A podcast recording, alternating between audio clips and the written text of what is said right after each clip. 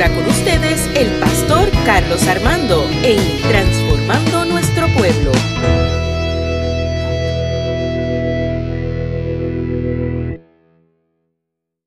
Es todo lo que tengo. Dígale al que está a tu lado, aunque esté a seis pies de distancia, el Señor es todo lo que tengo. Quiero que busque el libro de lamentaciones. Usted dirá lamentaciones. ¿Cuántos han escuchado una aplicación del libro de lamentaciones? Son pocas las veces que un pastor decide hablar de lamentaciones, pero yo quiero hablarlo de una manera distinta. Y yo quiero que usted busque Lamentaciones capítulo 3, 22 al 24. Hay una presencia de Dios maravillosa. Oramos por todo lo que nos están viendo por las redes sociales. Gracias por conectarse a la Iglesia Evangélica Unida de Cabo, a nuestra iglesia. Se escuchan raros con la, con la familia. Lamentaciones capítulo 3 del 22 al 24 dice, el gran amor del Señor nunca se acaba y su compasión jamás se agota. Cada mañana se renuevan sus bondades, muy grande es su fidelidad. Por tanto digo, el Señor es todo lo que tengo. Yo estoy leyendo la traducción Nueva Versión Internacional. En Él esperaré. Lo voy a leer otra vez. El gran amor del Señor nunca se acaba y su compasión jamás se agota. Cada mañana se renuevan sus bondades. Muy grande es su fidelidad. Por tanto, digo, el Señor es todo lo que tengo en Él esperaré. Señor, gracias, gracias. Habla, habla, nuestro corazón, habla nuestro espíritu y queremos que tú seas hablando de nuestras vidas en esta hora. En el nombre de Jesús. Amén. Amén.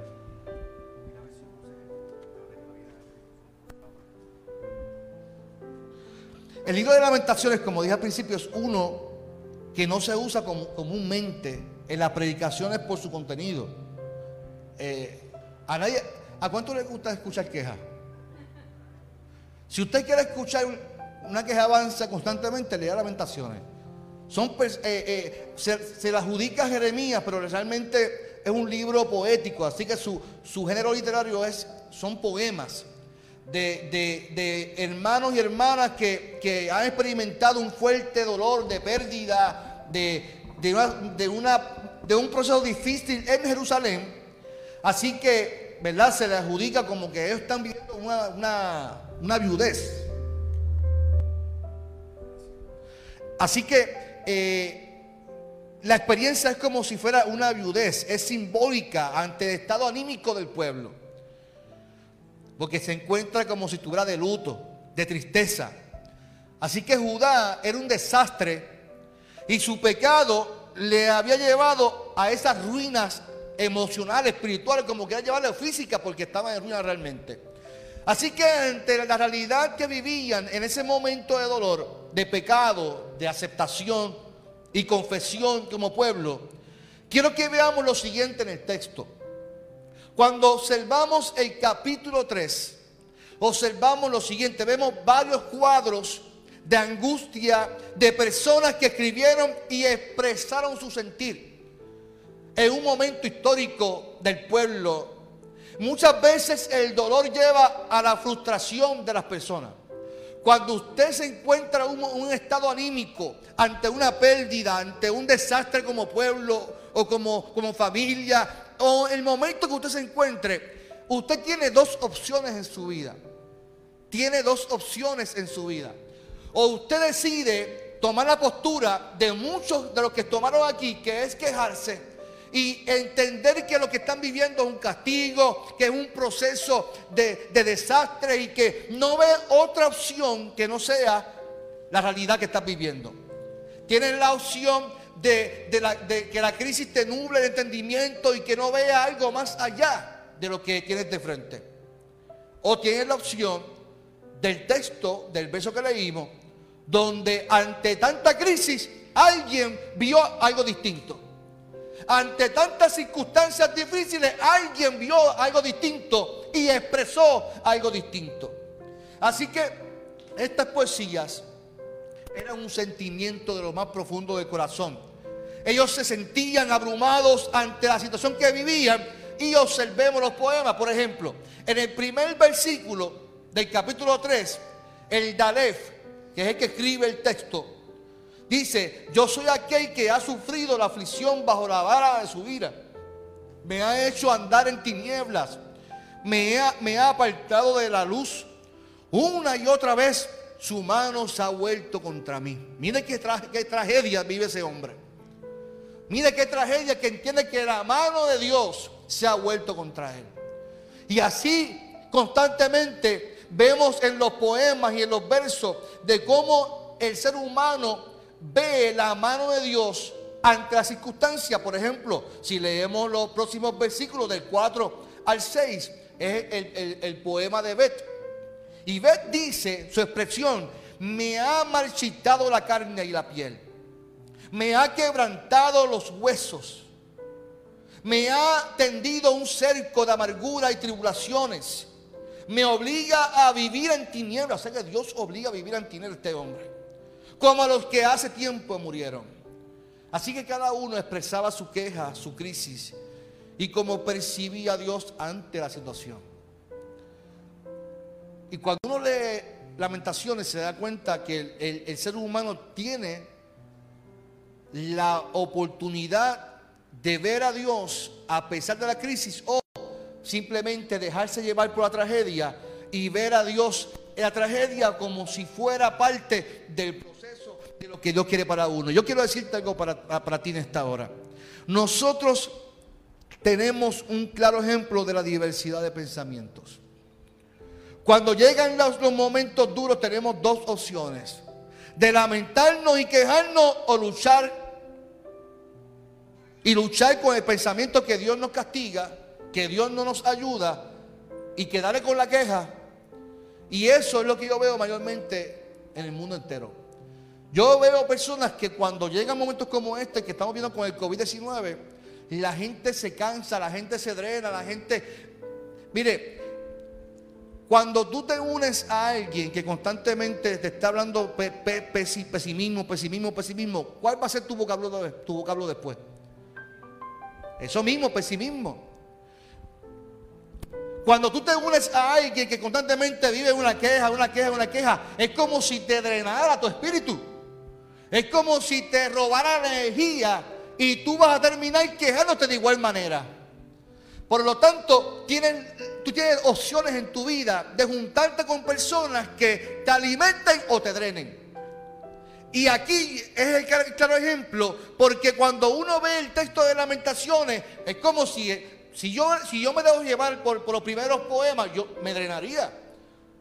Y yo diría, eso es palabra del Señor, que, también Dios me está castigando y que Dios no, no deja su mano sobre mí porque quiere, que, quiere verme mal, quiere verme mal. Así que mayormente, por eso es que no se utiliza este libro, por eso mismo, porque, porque la gente eh, eh, eh, ve un texto muy cargado de pesimismo. Pero yo lo utilizo hoy porque quiero que veas una realidad en tu vida. Ante la crisis en los pueblos siempre ha existido la persona que no sabe manejar la situación y vive en constante queja. Eso siempre ha existido. Siempre va a haber alguien que no sabe manejar la queja, no sabe manejar la crisis, no sabe manejar su situación. Posiblemente no tenga las herramientas para manejar la crisis. Yo que trabajé en salud mental vi constantemente personas profesionales de la salud, mire, de, alta, de alta jerarquía o, o como personas normal, de estatus social normal, que no sabe manejar la crisis porque eso, eso no, no, no escoge, no elige. A cualquiera le puede pasar si no tenemos las herramientas y el contacto que diría yo que la mejor herramienta es tener una, una conexión directa, constante con nuestro Dios. ¿Sabes por qué le digo esto? Porque cuando uno conoce a Dios y uno tiene contacto constante con Dios e intimidad con Dios, cuando llegan las situaciones difíciles, hay algo tan poderoso que se llama paz, que nadie puede entender. Hay algo que se llama amor, que nadie puede entender. Hay algo que se llama gracia, que Él nos la da, que nadie la puede entender, porque cuando alguien entiende, no podemos vivir en queja. Cuando alguien entiende la gracia, nadie puede estar quejándose. Cuando alguien entiende el amor de Dios, nadie puede tomar y decir que es castigo y que la mano de Dios está sobre uno. Cuando alguien entiende la gracia de Dios, por eso me encanta este poema. Mire, ante un Aleph, un Bet, un Gimel, un Dalet, un G, un Bab, que son los que escribieron poemas, Sayin, que estaba deprimido y los presa, yo me siento deprimido ante Dios. Siempre surgirá un Yet o Het. Y Het es el que ve la crisis distinta. Él, él, ve algo que los demás no veían y lo expresó de la siguiente manera. Het escribió y dijo, el gran amor de Dios, el amor del Señor nunca se acaba. Ante la crisis de los demás que se sienten deprimidos, que ven que Dios los está oprimiendo, hay uno que veía que el amor de Dios nunca se acababa. Y que el amor de Dios era constante. él veía algo distinto. Y ante la crisis él dijo, y su compasión jamás se. Usted sabe lo que es poder definir que ante una crisis de un pueblo donde se encuentran oprimidos, se encuentran de luto, alguien diga, pero es que el amor de Dios nunca se acaba y su compasión hacia mi vida nunca se agota. No, porque es que Dios no me deja. Sí, pero es que el amor de Dios es algo tan distinto. No es que, pastor, es que yo me siento así. No, pero es que el amor de Dios es tan distinto. No es que yo me siento como si Dios no me quitara el guante de encima, pero es que eh, la gracia de Dios está sobre ti. Mira lo que dice Jet. Cada mañana se renuevan sus bondades. Muy grande es su fidelidad. Por tanto digo, el Señor es todo lo que tengo, en Él esperaré. Yo quiero, yo quiero afirmar ese último exclamación. En él esperaré. En él esperaré es significado de que él no, él no ha obviado su realidad de vida. En él esperaré es significado de que yo sé que estoy en un momento difícil en Jerusalén que estamos viviendo un tiempo de crisis en Jerusalén, pero no puedo obviar que mi experiencia con Dios es que su amor nunca se agota, que la compasión nunca se acaba, de que voy a esperar en Él, porque a pesar de mi realidad de vida, yo conozco un Dios que siempre es compasivo, que es un Dios que siempre me abraza con amor, es un Dios que siempre me da oportunidades en mi vida. Por tanto, no puedo decir otra cosa que el Señor es todo lo que tengo. Mire, hermano, yo tengo 43 años y cumplo 44. Y he tenido, he tenido muchas experiencias, créame, créame. Mi, vida ha sido un proceso constante de, lucha y digo lucha en el sentido de que pues, uno tiene que esforzarse. Y hubo un momento dado en mi vida que muchos pensaron, amistades mías me decían, yo pensé que tú te ibas a, apartar del camino del Señor. Carlos, porque yo no vengo, aunque a mí me criaron en el Evangelio, yo me reconcilio en el proceso porque me he apartado. Y cuando tengo ese impacto en mi vida, joven, en, en mi comienzo, en mi amado, Muchos pensaron que yo me iba a apartar del camino del Señor. Así me, así me lo dijeron, Carlos. Yo pensaba. Y yo, ah, pero ¿cómo yo me voy a apartar del camino de Dios? Si el Señor es todo lo que yo tengo en mi vida.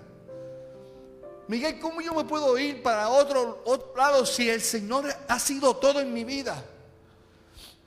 Él ha sido todo lo que yo he tenido. Cuando la gente te menosprecia, el Señor es todo lo que he tenido para llenarme de, fuerza. Cuando te dicen tú no puedes hacerlo, el Señor ha sido todo en mi vida para alcanzar lo que he alcanzado en el nombre poderoso del Señor. Yo tengo que decirte algo muy importante en esta mañana.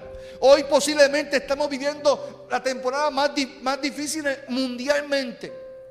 donde vivimos con ansiedad, vivimos con, ese estado de, nerviosismo cuando salimos a las calles, llegamos a la iglesia con ese nerviosismo si lo contagiamos o no nos contagiamos ante tanta muerte. Y alguien te puede decir, ¿sabes qué? Estás tomando decisiones incorrectas. Posiblemente estés viviendo tiempos difíciles en tu matrimonio. Posiblemente estés viviendo un tiempo difícil en tu trabajo. Tienes que afirmar en esta hora que el amor de Dios nunca se va a acabar en tu vida. No te juntes con aquellos que te van a decir, es que eso tú te lo mereces. No, tú te mereces un castigo. Tú no te mereces lo peor.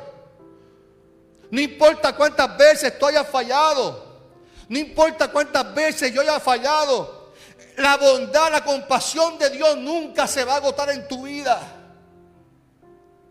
No importa cuántas veces tú hayas declinado a, los caminos de Dios, Dios siempre te va a mirar con los mismos ojos de amor desde el primer día.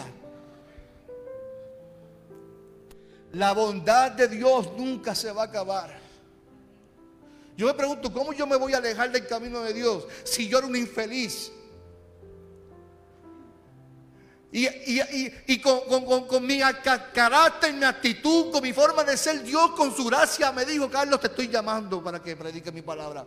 ¿Cómo yo, si el Señor es todo lo que tengo, cómo yo me voy a alejar? ¿Cómo tú te vas a alejar? ¿Cómo tú te vas a ir si el Señor es todo lo que tú tienes en tu vida?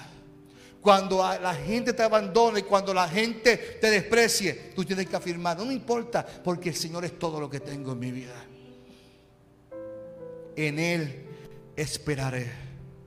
Iglesia, hoy vivimos tiempos duros. Y tengo que decirte que según tu relación con Dios, así será lo que tú vas a expresar en esta hora. Sea lo que sea que estés viviendo hoy. Depende con cuál ojos lo, lo mire. Será tu manera de desenvolverte ante la crisis que estamos viviendo. Esto me acuerda a mí, aunque un pasaje del Antiguo Testamento, me acuerda a Pedro en el Nuevo Testamento, cuando Jesús confronta a los, griegos y les dice que ellos tienen que aceptarle a Él como el Hijo de Dios, ellos se van. Después de alimentarlos, después de darle comida, ellos se van y lo abandonan.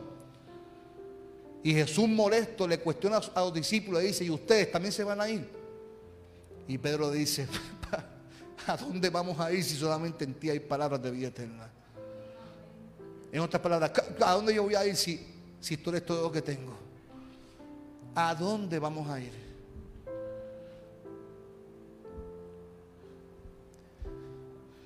Hoy yo quiero que tú afirmes esta palabra y las haga tuya. Que tú afirmes estas palabras. ¿A dónde yo voy a ir si el Señor es todo lo que tengo? Si tú eres todo lo que tengo. Cuando Pedro afirma eso, y cuando la mantención afirma eso es porque hay un proceso de intimidad y relación y conocimiento de Dios. Las experiencias con Dios van más, van más allá de las emociones.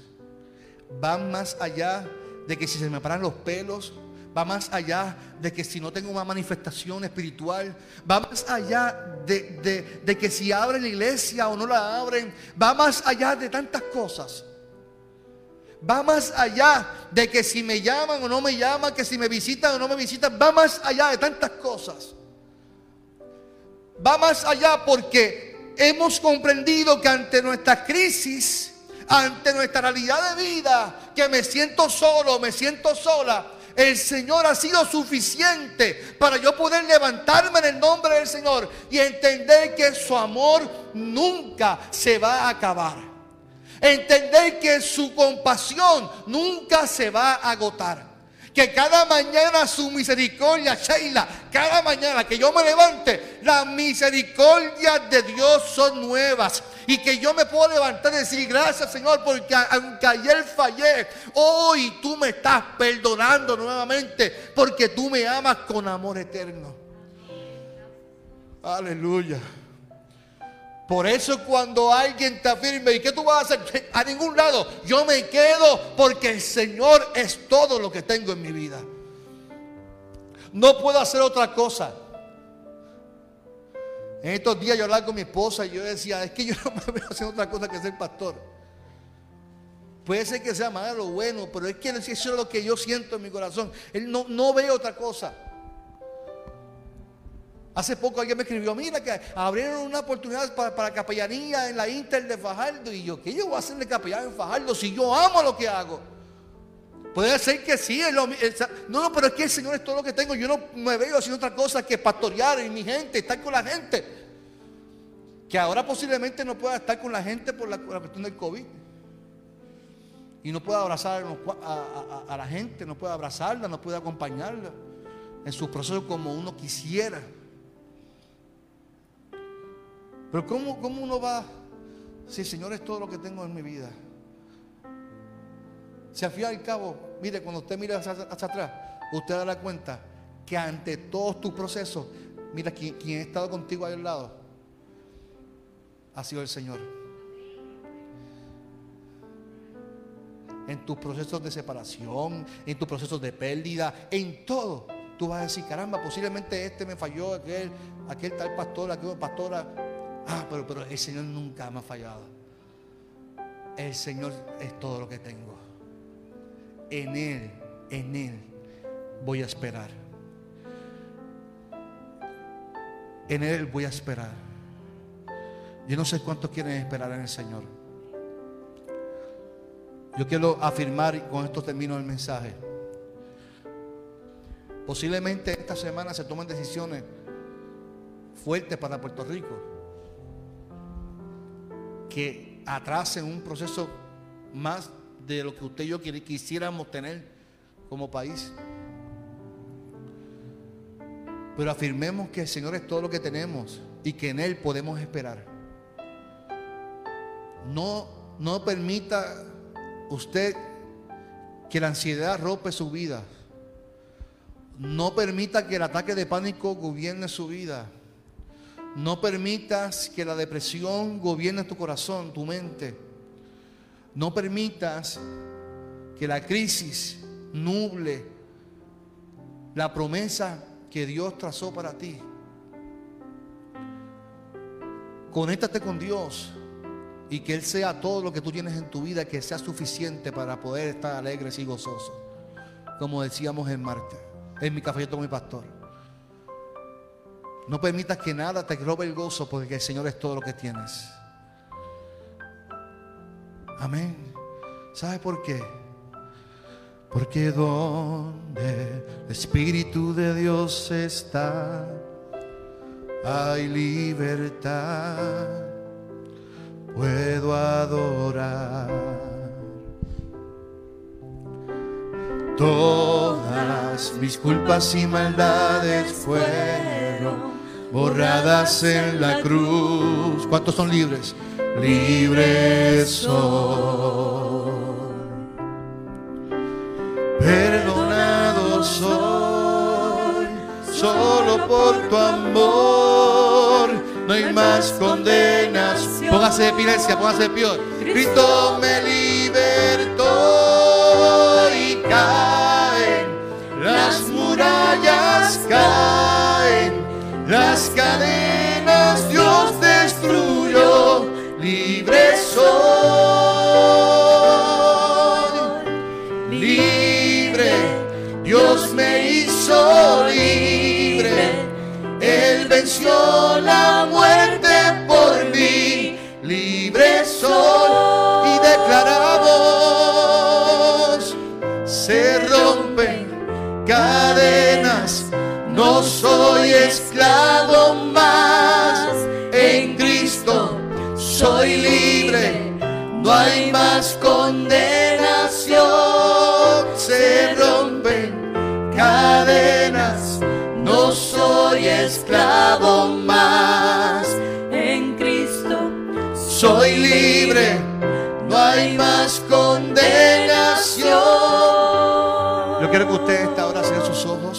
Quiero orar por usted en esta hora y todos los que nos están viendo por Facebook.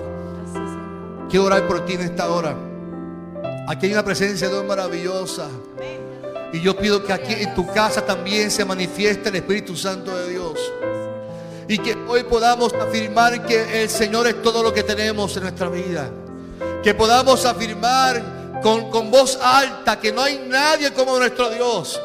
Y que a pesar de nuestras situaciones, circunstancias, a pesar de nuestras malas decisiones, decisiones posiblemente no acertadas, pero qué bueno que sus bondades se renuevan cada mañana. Qué bueno que Dios siempre, cada mañana, nos da una nueva oportunidad. Señor, mira cada corazón en esta hora, cada vida aquí presente ante su soledad de vida que vivimos hoy, porque estamos encerrados y estamos en nuestras casas, ante la falta de un abrazo, ante la falta de, una expresión que podamos sentir a nuestros hermanos y hermanas, ante la falta de una buena visita para poder hablar y dialogar, podemos afirmar que ante nuestro llanto, Señor, ante nuestra realidad de vida podemos afirmar que tú eres todo lo que tenemos. No queremos quejarnos, queremos expresar nuestro agradecimiento ante las situaciones de vida. Padre, que hoy cada hermano y hermana que está aquí, los que nos están viendo por Facebook, sus vidas sean transformadas en esta hora. Y que al salir de este santuario, que al salir de esta casa, podamos salir renovados y afirmando que tú eres todo lo que tenemos, Señor. En el nombre de Jesús. En el nombre de Jesús.